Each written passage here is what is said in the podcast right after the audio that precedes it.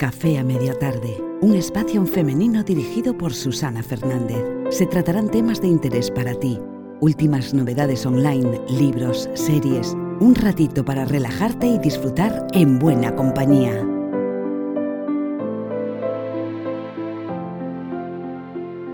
Hola, hola a todos y muy bienvenidos a un nuevo capítulo de Café a media tarde. Como ya sabéis, los que escuchasteis el capítulo anterior, estamos analizando el contenido de un libro de Mary Elizabeth Marlowe que se titula El despertar de la mujer consciente. Mary Elizabeth Marlowe es una asesora terapéutica que bueno, pues dirige bastantes seminarios y talleres en Estados Unidos, Europa, India y Egipto y es autora de muy reconocidas obras traducidas a siete idiomas. En este libro, el contenido de este libro lo que trata es de analizar varios aspectos que debemos superar para llegar a una madurez más sabia y más consciente. Eh, es un viaje, como todo, pues la vida es un viaje, y en el final pues se trata de eh, hacernos mucho más sabias, sufrir menos, ser más conscientes de nosotras mismas, y para eso hay cuatro o cinco aspectos que debemos de, en los, que, los cuales debemos de pararnos. ¿no? En el capítulo anterior nos eh, parábamos en el primero de ellos, en el primero que propone la autora, que es el bicho. Este nombre que es un poco extraño y un poco feo, pero la autora, bueno, pues en un momento del libro dice que le gusta porque es una manera, eh, es un, digamos, un nombre como muy despectivo, vamos a decirlo así, pero que tiene tanta fuerza que no nos deja indiferentes, quizá por esa connotación negativa. Entonces, bueno, pues llamándolo así no nos pasa desapercibidos y nos acordaremos un poquito más de él. Según la autora, el bicho es nuestro falso ser, es una falsa identidad y es algo que creamos para cubrir nuestros temores, ya que nos falta confianza en nuestros verdaderos poderes. Y sin querer, eh, al no saber esa confianza, al no saber cuáles son esos poderes que tenemos por sí de nacimiento, pues porque quizá nadie nos los ha enseñado o no los hemos sabido descubrir o nadie nos ha enseñado a descubrirlos, optamos por una falsa identidad para defendernos de esas cosas que por nosotras mismas, por desconocimiento más bien de nosotras mismas o nosotros mismos, no sabemos, em, no sabemos identificar. Vale, entonces ese bicho empieza normalmente a una temprana edad, cuando empiezan a pasarnos cosas y no sabemos cómo enfrentarnos a ellas, y entonces aparece el bicho y te dice, no te preocupes, que yo te ayudo, es un personajillo que está dentro de nosotras, y eh, bueno, pues cada vez que haya una situación incómoda, mm, saldrá ese personaje, que no es más que un ego muy inflado, para eh, defendernos de algo que se supone que tendríamos que saber gestionar simplemente con lo que ya tenemos de nacimiento. ¿no? Entonces estuvimos viendo algunos, si quieres, si no lo has hecho ya, puedes escucharlo en el podcast anterior. Y eh, nos habíamos quedado en mm, la última que habíamos visto era la madre superiora, ¿no? Vale, pues vamos a seguir y la siguiente, el siguiente bicho que propone la autora es la amazona acorazada. Y dice así, ¿qué diría una amazona acorazada? ¿Qué diría este bicho? Valgo tanto como cualquier hombre y te conviene creerme. Vale, la amazona corazada lo que hace es identificar su propio poder con el poder más bien masculino. Es decir, em, es una persona muy enérgica que normalmente bueno, pues ha triunfado mucho en su trabajo, cualquiera que sea, y que además su lado masculino está muy desarrollado y sus acciones son parecidas más bien a las de cualquier hombre, ¿no? Son estas mujeres que dicen, no, no, no, si tú puedes yo también, si tú haces yo también, lo cual, imaginaos, es perfecto y así debe ser, ¿no? Pero ¿qué pasa? Que deja a un lado a lo mejor esa parte femenina suya, que es un poco esa parte más sensitiva, más intuitiva, más de introspectiva, em, y quizás también un poco más nutridora, ¿no? Que las madres al final, las mujeres tenemos esa parte nutridora. Entonces, bueno, es como todo, ¿no? Como un poco lo que habíamos hablado en las diosas. Hay ciertos aspectos que está súper bien tenerlos, pero que llegar a una compensación de los valores, ¿no? Entonces, eh, bueno, estas mujeres son excesivamente masculinizadas, vamos a decirlo así, no digo aparentemente, digo en sus, sus características, y tienen abandonadas un poco más las características femeninas. Eh, ¿Qué más? La buscadora de oro. La buscadora de oro, bueno, esta Eh, desgraciosa. Mm, dice así, ¿qué diría la buscadora de oro? Él cumple con todos mis requisitos. Esto dicho por la autora, ¿eh? Es asquerosamente rico, vale. Aunque esta, este tipo de bicho que esa palabra bicho a mí sigue sin encajarme, pero bueno, ya digo que es una palabra que identificó la autora. Aunque eran más que frecuentes en un periodo anterior a la historia, sí que es verdad que ya lo habíamos dicho también en las diosas, ¿no? que hay perfiles que encajan más en una época de la historia que en otra, aún existe la buscadora de oro. Y es esa mujer que se mueve un poco por interés o en función de lo que pueda conseguir. A este tipo de bicho no le interesa un hombre a menos que tenga mucho que ofrecerle, sea lo que sea. Pues a lo mejor, bueno, pues es un poco la erótica del poder, vamos a decirlo así, ¿no? Pues un hombre muy influyente, un hombre con una casa espectacular o con, no sé, algo de poder tiene, algo que me hace a mí que me ponga estupenda y divina de la muerte. Entonces a este tipo de bicho, eso, no le, lo que le interesa es eh, que el hombre tenga poder, sea en forma de dinero, de influencia, o lo que sea, eh, pues eso, tener, ser miembro de un club de élite, poseer un yate, yo qué sé, este tipo de cosas, y cuántas cosas puede mm, regalarle, cuántas cosas estaría dispuesta a ofrecerle. Y eh, según dice la autora, mm, a esto le llama el sentimiento de Sasa Gabor, que nos ha entretenido a todos con las historias sobre sus maridos millonarios. Bueno, efectivamente es un perfil, es un perfil de mujer ya un poco pasado, Existió, bueno, pues cuando a las mujeres a lo mejor también se las educaba un poco para eso, puede que todavía queden restos, no digo que no, pero sí que es una, más bien una persona que, bueno, su bicho, ¿cómo podría ser su bicho? Bueno, pues eh, seré más feliz cuantas más cosas tengas, ¿no? Entonces al final buscas un poco lo material. La viuda negra, bueno, esta la voy a pasar un poco por encima, es bastante desagradable, pero bueno, toca, toca a veces enfrentarse a las cosas que no son agradables también. Eh, la viuda negra lo que les gusta es ver a los hombres pues retorcerse de dolor. Me, amarás tanto como para dejar que te haga daño. Es decir, son estas personas que muy atrapadas en, bueno, pues en una experiencia de vida traumática y em, aparece, es un patrón que aparece principalmente cuando una mujer ha sufrido o un abuso o un rechazo por la parte paterna. Entonces digamos que eh, siente que ha triunfado, siente que ha conseguido el placer o se siente bien cuando mm, pues quizá haga, daño a la otra pareja, le haga sufrir, yo qué sé, ¿no? Pues las distintas maneras que se puede hacer sufrir, a veces con ataques psicológicos, etcétera, etcétera, ¿no? Aquí ya hay pues lógicamente un problema gordo detrás, ¿no? Y lamentablemente pues existe este tipo de, bicho, de patología, vamos a llamarlo, que desde luego pues yo creo que requiere eh, pues vamos, un tratamiento terapéutico. La siguiente, el siguiente bicho, rescátame. Esta es también muy de película, ¿eh? ¿Qué diría una mujer cuyo bicho es rescátame? Pues tal vez será él. Esta es la clásica muchachita que espera que venga el príncipe azul y la lleve, mm, bueno, y digamos que le haga feliz.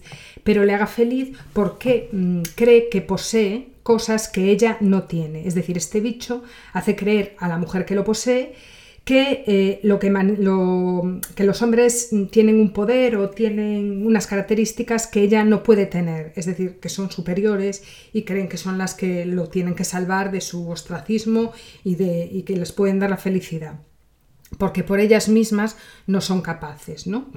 Entonces, bueno, em, nada, que son estas mujeres que cuando que van de un hombre a otro, que cuando acaba una relación enseguida buscan otro, porque sienten un vacío, por ellas mismas no son capaces de ser felices, necesitan, creen que los hombres tienen algo que, les complementa, o sea, que no, esto es como lo de la media naranja, ¿no?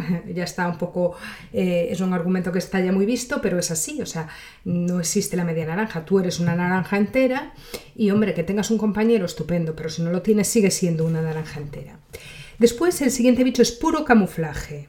Esta es muy graciosa porque, mm, ahora veréis por qué.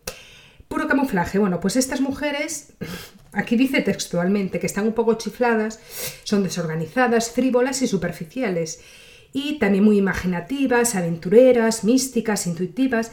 Y pone como ejemplo a la actriz Goldie Hawn, que es esta actriz que hacía películas en las que parecía que era la típica persona un poquito torpe, la típica mujer un poquito frívola, un poquito torpe, que no se entera de nada porque considera que este tipo de mujeres así un poquito torpes hay, pues no saben cómo montar un mueble, no sé cómo funciona un libro de instrucciones, ¿no? Y dice, ay, explícatelo tú porque es que yo no lo sé. Y esto queda como un poco bueno, pues no sé, ellas se creen que así se hacen más interesantes, más niñas, más inocentes y que eso eh, puede atraer a los hombres, ¿no? Es una manera de llamar la atención, de pobrecita, yo no sé, pero es que soy tan encantadora y tan maravillosa. Entonces, bueno, sí que es verdad que esta actriz, seguro que la conocéis, encarnó en, unas, en algunas películas este prototipo de mujer, ¿no? Que parece que no se entera de nada, pero bueno, en fin, sí que te enteras, ¿para qué nos vamos a engañar? Entonces eh, está muy gracioso este. El siguiente, bicho marchito. Bicho marchito, vamos a ver por qué le llama bicho, bicho marchito. Que esto parece un trabalenguas. Vale, ¿qué diría una mujer bicho marchito? Renuncio, no puedo con ello. Bien, esta mujer, que funciona según el bicho marchito, parece que está como muy desvalida, ¿no? Entonces, mm, lo que le gusta es que se sientan eh, responsables de ella.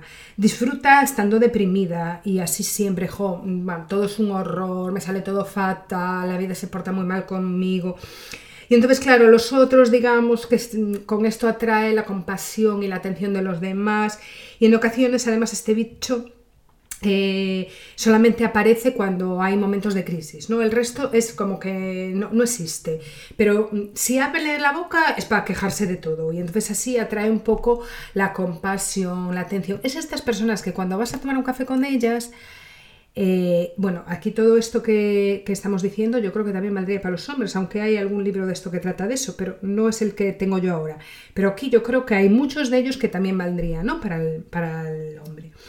Es esta compañía, vamos a decir así, que vas con ella a tomar un café y sales con la energía muy bajita, muy bajita, porque te ha contado sus desgracias, porque fíjate, ahora yo me tengo que hacer cargo de todo y nadie me ayuda y todo el mundo hace lo que le da la gana menos yo y la gente es malísima y yo cuánto sufro y encima voy al médico y fíjate tú cómo siga así puede darme algo porque tengo bajísimo todo, el azúcar, yo qué sé y es un desastre porque es que encima fíjate ahora cómo voy a hacer, pero bueno, la vida es así. Yo no me quejo, ¿eh? yo no me quejo, la vida es así y yo la acepto porque soy una sufridora y bla, bla, bla. Y tú dices, socorro, al llegar a casa me voy a meter en cama, no salgo en tres días, estoy fatal, me voy a hacer una analítica mañana, sabe Dios qué me pasa a mí. Bueno, pues así. Este es el bicho marchito. Bicho reconstruido. Este también me ha parecido muy gracioso, ¿eh? Yo no sé si aquí mm, alguien se puede ofender con esto, teniendo en cuenta en la época en la que estamos, pero yo lo voy a decir igual, ¿eh? No matéis al mensajero, por favor, porque esto no lo he escrito yo. Pero vamos a ser sinceros, algo de esto hay, y estoy aquí cebando un poco la información. Em, vale, bicho reconstruido. Es participantes de grupos de nueva era, es decir, que ha ido a todo tipo de cursos, de Reiki, de no sé qué, de aromaterapia, de flores de Bach, ha ido a todos los cursos habido por sí por haber, que está súper bien, ojo, que está muy bien, pero ¿qué le pasa? que sabe de, o sea, cree que sabe de todo, pero no sabe de nada. Es decir, que se hace todos los cursos del mundo, ha ido a todas las nuevas terapias, es como muy cool, muy trendy, muy top, muy todo, pero no ha puesto en práctica absolutamente nada. Entonces realmente lo que hace es dar una chapa bárbara al resto de las personas, pero eh, pues de hecho, por ejemplo, estas, personas, claro, te vas a tomar un café con ella y te dice, fui a este sitio, leí este libro, hice esto, no sé qué y tal, pero después lleva la misma vida que tú, o sea, no ha puesto en práctica nada. Eso sí, queda muy bien porque lo dice, ¿no? Entonces, bueno, esto molesta un poquito, pero hay que reconocer que algo de razón tiene aquí este bicho reconstruido. Eh, de hecho, acaba así, diciendo, lo sabe todo y lo ha hecho todo, todos excepto su propio cambio, ¿no? Vale, bicho amargado. ¿Qué diría un bicho amargado? Diría, después de todo lo que yo he hecho por ti, ¿qué es lo que consigo? La mujer con las pautas de bicho amargado se odia a sí misma. Es cruel con ella, con ella y con los demás. E incluso en algunas familias, el bicho amargado es una herencia, en el sentido de que es la madre resentida quien la transmite a sus hijas y sus hijas a sus hijas y así todo el puñetero día, con perdón. Es decir, son de estas personas que transmiten mal rollo todo el día a sus descendientes, a sus familiares Em, yo qué sé, es, sí, transmite mal rollo, es muy negativa. Entonces, em, yo qué sé, incluso hasta el punto de, imagínate, pues aparte de estar diciéndote todo lo que hace por ti y que poco se lo pagas y fíjate cómo lo hago y lo que sufro, nadie va a hacer las cosas por ti más que yo. Encima, si por ejemplo eh, a una de sus hijas le pasara algo con un marido, con una pareja, te lo dije, todos los hombres son iguales, por eso se llama amargado. Es decir, o sea, nada de lo que le pasa nunca le satisface. Está todo el día eso, pues quejándose de lo malos que son los demás y de lo buena persona que es ella, porque fíjate cuántas cosas hago y nadie me lo agradece. Yo creo que en vez de bicho amargado le llamaría, con perdón, bicho coñazo. Porque, bueno, a ver, ojo, que yo no digo que todos lo hayamos hecho alguna vez, pero mm, ojo, eh, con esto, eh, porque un poquito, hombre, un poquito de queja eh, todos nos, la, nos gusta porque es como terapia, ¿no? Tú te quejas y sueltas el rollo y se acabó. Pero todo el día sí, todo el día diciendo qué malos son los demás y qué buena soy yo, mm, ahí hay mucho trabajo que hacer, ¿no? Y, y, después dice, el bicho crítico. Bueno, aquí entremos todos y salgas el que pueda, también lo digo. Vamos, es mi opinión. Eh, ¿Qué diría un bicho crítico? Por amor de Dios, Henry, tapa la pasta de dientes. Lo de la pasta de dientes es un clásico, no lo ha inventado tampoco esta, esta, esta escritora, pero bueno, supongo que lo habrá hecho para que lo entendamos todo. Nada queda definitivamente enterrado para el bicho criticón, quien además nunca se cansa de intentar imponer su criterio. Este tipo de mujer es la resucitadora del pasado, de las viejas heridas, dolores, desilusiones y traiciones. Insiste, machaca, o sea, está con una mochila de todo lo que ha pasado y en cuanto vea una mínima oportunidad te lo va a soltar.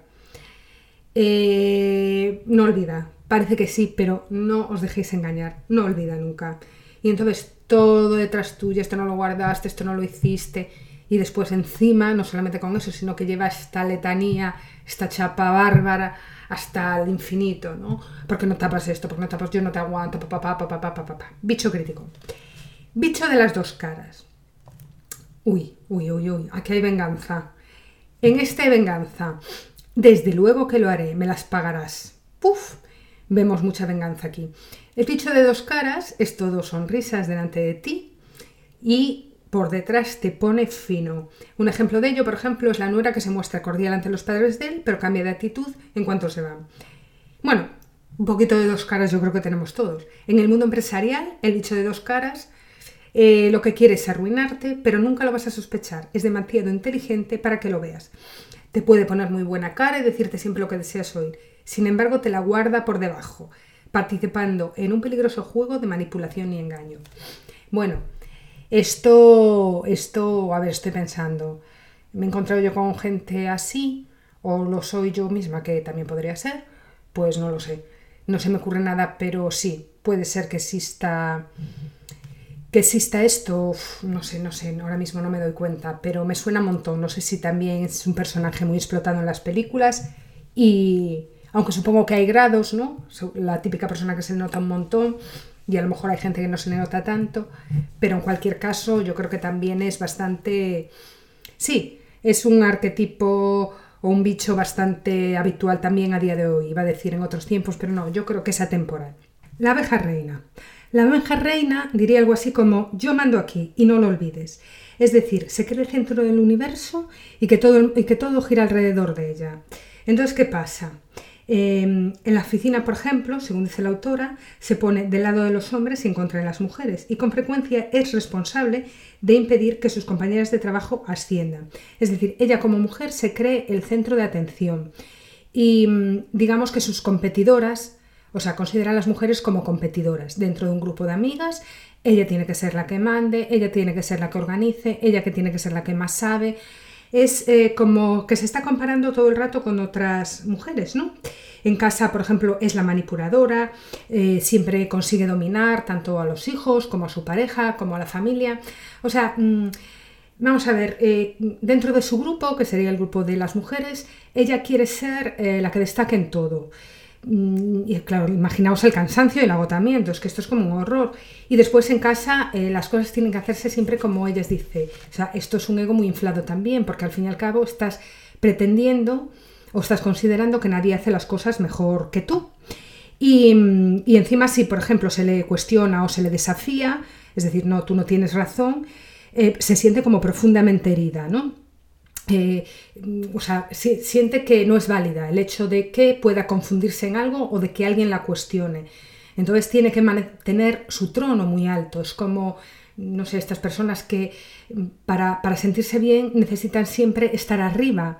Entonces eso es un agotamiento brutal y en el momento que reciben una crítica no lo soportan, ¿no? Son manipuladoras, eh, se creen el centro de atención y se creen que saben más que los demás por una extraña razón o a lo mejor no aceptan que haya otras opciones ni otras opiniones, ¿no? Y, eso es, bueno, pues la verdad eh, también creo que es un bicho, un arquetipo muy atemporal, ¿no? Siempre existe esta gente muy dominada por el ego que se cree, bueno, pues porque lo suyo siempre es lo mejor, sus opiniones siempre son las mejores y trata a los demás como seres más insignificantes. Y aquí termina lo que viene siendo los distintos bichos, como dice la autora, con los que tenemos que enfrentarnos. Insisto, el bicho es ese personaje eh, que nos fabricamos cuando somos pequeños porque no sabemos gestionar una, una complicación con nuestras propias herramientas, que no sabemos cuáles son, pues porque quizá nadie nos ha enseñado, ¿no? Entonces, al final de este apartado, la autora hace un cuadro, porque es que este libro lo que tiene es que es muy práctico, tiene ejercicios, ¿eh? Y entonces hace un cuadro muy bien estructurado y el cuadro pone bicho y te dice, por ejemplo, la doncella de hielo, al lado pone cualidades, las, las, cualidades de la doncella de hielo, si os acordáis, era, te digo que no pasa nada, pero en el fondo pienso que más vale que sepas que estoy muy fastidiada contigo. Al lado otro recuadro en el que tú debes poner la frecuencia de uso. Utilizo este tipo de bicho normalmente, nunca, a veces, a menudo o siempre. Y al lado otro recuadro en el que tú marcas las situaciones en las que te sale este tipo de bicho. Pues así con todos los distintos tipos de bicho. De esta manera te das cuenta cuál es tu predominante, en qué situaciones lo sueles usar y te das cuenta si los otros también los usas de vez en cuando y en qué situaciones los puedes usar. De esta manera, que es una manera súper simple, tienes siempre a mano cuando te sale ese bicho al que debes trascender y debes entender por qué lo haces, ¿no? Y entonces cuando sale, tú recurres al manual y dices, ah, pues me pasa esto, esto pudo ser por esto que me pasó cuando era pequeña o porque yo lo entendí mal, lo interpreté de esta manera, etc. Está bien porque, insisto, tiene esa parte teórica, incluso ejemplificada con casos reales o con historias reales de otras mujeres, y después la parte práctica. Eh, os había comentado que la parte del dragón que después del bicho habla del dragón, ahora os voy a decir lo que es, no la íbamos a desarrollar mucho porque casi todos son ejercicios prácticos. Os voy a dar una pincelada de lo que es más o menos y el combate del dragón, como lo llama la autora, es el ancestral conflicto que surge al establecer nuestra propia identidad. Entonces es, digamos, la contienda o la lucha que mantenemos con nosotras mismas cuando nos rebelamos con nuestros padres o cuando nos esforzamos en imitarles. ¿no? Digamos que cuando nacemos, nuestros referentes principales son nuestros padres y cada una, según cómo salgamos de serie, como hayamos nacido, vamos a interpretarlos o a verlos de una manera determinada. Y según esa manera en que los vemos, nos hacemos una idea de lo que son. Eh, de hecho, mm, se suele pensar eh, que todos los niños van educados por igual, con lo cual tendrían que ser iguales y nos damos cuenta de que no es así, de que pues los mismos niños de unos padres, o sea, entre hermanos, salen muy distintos y, su vida es muy diferente y no es porque la suerte o la mala suerte, no es la mala suerte o suerte que hayan tenido, sino cómo ellos han visto la realidad. Entonces, según como tú hayas descifrado tu entorno, vas a sacar unas conclusiones, esas conclusiones van a crear un pensamiento y ese pensamiento va a crear una emoción. Y a partir de esa emoción es lo que tú vas a ver desde fuera siempre. Y entonces se convierte en algo que es como un bucle, ¿no? Pienso esto, la emoción me produce esto, con lo cual el mundo lo veo así. El, como el mundo lo veo así, pienso esto, produzco esta emoción y el mundo lo veo así. Y así constantemente. Por lo tanto, es muy importante identificar cómo hemos visto el entorno en que nos hemos movido eh, desde pequeños y ver si esa idea que hemos creado es realmente eh, algo real o ficticio, por qué lo hemos visto así y qué soluciones podemos tener. Entonces, bueno, pues el combate del dragón habla un poco de eso.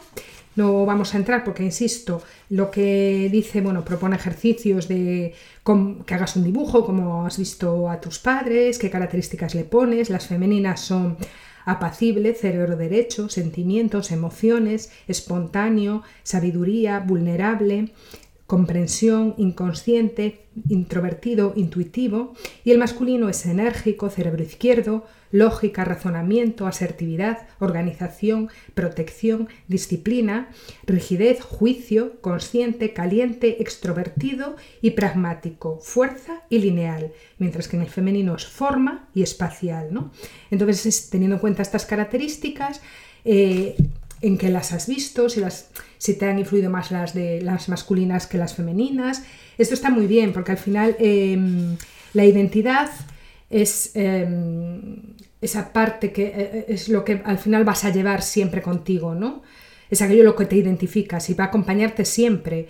Entonces esa identidad tiene que tener un equilibrio entre las dos formas, ser especialmente masculino, lo habíamos visto en el apartado del bicho, pues te convierte a lo mejor en una mujer demasiado fría, si tienes demasiadas características femeninas, te puedes aparcar un poco en la indolencia y en la introspección. Entonces lo ideal sería haber captado algunas del padre, otras de la madre y hacer un compendio y hacerte tu propia identidad y es que sea una identidad que te beneficie, ¿no? Y entonces te, digamos que te ayuda mediante un mapa a ir descifrando qué cualidades tienes, de dónde las has sacado y para eso pues hace ejercicios de que hagas un dibujo, está muy bien. Em, ahora simplemente ya a modo de terminar con este con el combate del dragón, que como os digo no nos podemos parar mucho porque son ejercicios muy prácticos, pero sí que me ha llamado la atención el último párrafo que habla de los dragones ocultos o lo que viene siendo el síndrome del santo y el pecador. Esto es muy, muy interesante porque mm, bueno, habla de que algunos dragones que enfrentamos son muy evidentes, es decir, los reconocemos enseguida, pues tomamos conciencia de los problemas que surgen al relacionarnos con alguno de nuestros padres y entonces nos damos cuenta de que actúan como un espejo nuestro. Sin embargo, el verdadero reto aparece cuando el dragón está disfrazado. Por eso dice dragón santo y, pecador. Y ahora os explico por qué. El síndrome del santo y el pecador se da cuando estamos determinados a solo sobrevalorar a uno y al infravalorar a otro, de ahí el nombre de santo, al que, bueno, sobrevaloramos, y pecador, al que infravaloramos. Mientras que vemos a uno de ellos como santo, o sea, mientras vemos a uno de ellos como santo y al otro como un pecador, existirá un desequilibrio dentro de nosotras.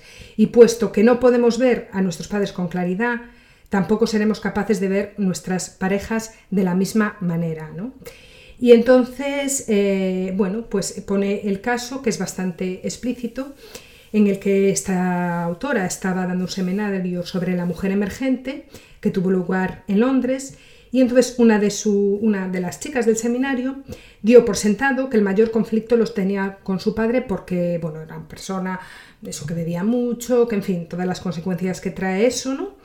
Y, eh, sin embargo, durante este fin de semana que duró el seminario, comprobó que su mayor problema no era con él. Es decir, los sentimientos de desconfianza más profundos y soterrados estaban dirigidos hacia su madre, porque, esto es súper curioso, en el fondo estaba resentida con ella porque no la había protegido su padre. O sea, em, fijaos aquí el detalle, ¿no? Como digamos que el que tenía ciertos problemas eh, de actitud era el padre, pues debido a una enfermedad como puede ser el alcoholismo, ella pensó que era con él con quien estaba enfadada, enfadado y sin embargo no fue así. Se dio cuenta de que estaba enfadada con su madre porque una vez que tú tienes una pareja así, si no esa pareja no se cura o no quiere someterse a un tratamiento, tu responsabilidad como madre es proteger a tus hijos. Por lo tanto, si no lo ha hecho y ha consentido esa actitud y no ha tenido a lo mejor el valor, porque tampoco a lo mejor tuvo apoyos o lo que sea, de conseguir subsanar esa situación, pues al final reconoció esta chica que con quien estaba enfadada había sido con, su madre, ¿no? Y prosigue. Dice, a medida que esta chica prosiguió explorando sus sentimientos, se enfrentó con una verdad alarmante. Al igual que su madre no se defendía a sí misma, no era firme y no era clara y evitaba dar pasos categóricos o ser directa para enfrentarse a esas situaciones, también ella tenía miedo de perder el amor de sus personas queridas. Entonces, en muchos sentidos, era igual que su madre. Es decir, ella estaba repitiendo el mismo patrón que su madre. No era capaz de enfrentarse a ciertas situaciones por miedo. Entonces, al final, ese conflicto que pensó que tenía con la persona que estaba en este caso enferma, o que tenía un problema serio con el alcohol, no, tenía un problema con la madre y de hecho ella estaba repitiendo los mismos patrones. En este sentido, insisto, es súper eh, curioso y está muy bien hacer las propuestas porque eh, si vemos con claridad con quién tenemos el conflicto, podremos ver por qué, cuáles son nuestras relaciones con los demás, si estamos repitiendo patrones. Y bueno, hoy habla de otras historias, la historia de Sandra, y también habla de sanar pues ese combate, pero bueno, ya son eh, bueno, pues eso, historias que podéis leer vosotras y los ejercicios que los, que los podéis ir haciendo. Y bueno, pues hasta aquí el podcast de hoy. Y para, la siguiente, para el siguiente podcast ya hablaremos de la traición. ¿Cómo superar la traición? Es decir, la traición es la muerte de la confianza. En este capítulo se podrá ver cómo te dispones para la traición, cómo la enfrentas. Y sobre todo, eh, el mensaje que se quiere dar es que el amor es esperar que los demás cumplan sus acuerdos. Bien, pero la sabiduría es saber que a veces no lo harán. Y la autoestima consiste en valorarte tú incluso cuando otros no lo hagan. Aquí habla la autora de su propia historia de superación. Lo habla claramente, habla de una traición que sufrió cuando, bueno, cuando era pequeña con su hermano y después habla de acuerdos tácitos y acuerdos poco claros, a la vez que eh, expectativas insatisfechas. Eso será lo que, de lo que hablaremos el próximo día. Y eh, bueno, pues quiero despedirme ya, agradeceros vuestra atención hasta aquí. Ya sabéis que podéis encontrarme en el blog susanamejeiras.es. Y sin más, deciros que paséis una feliz semana, que nos vemos en el próximo capítulo y que seáis muy, muy felices.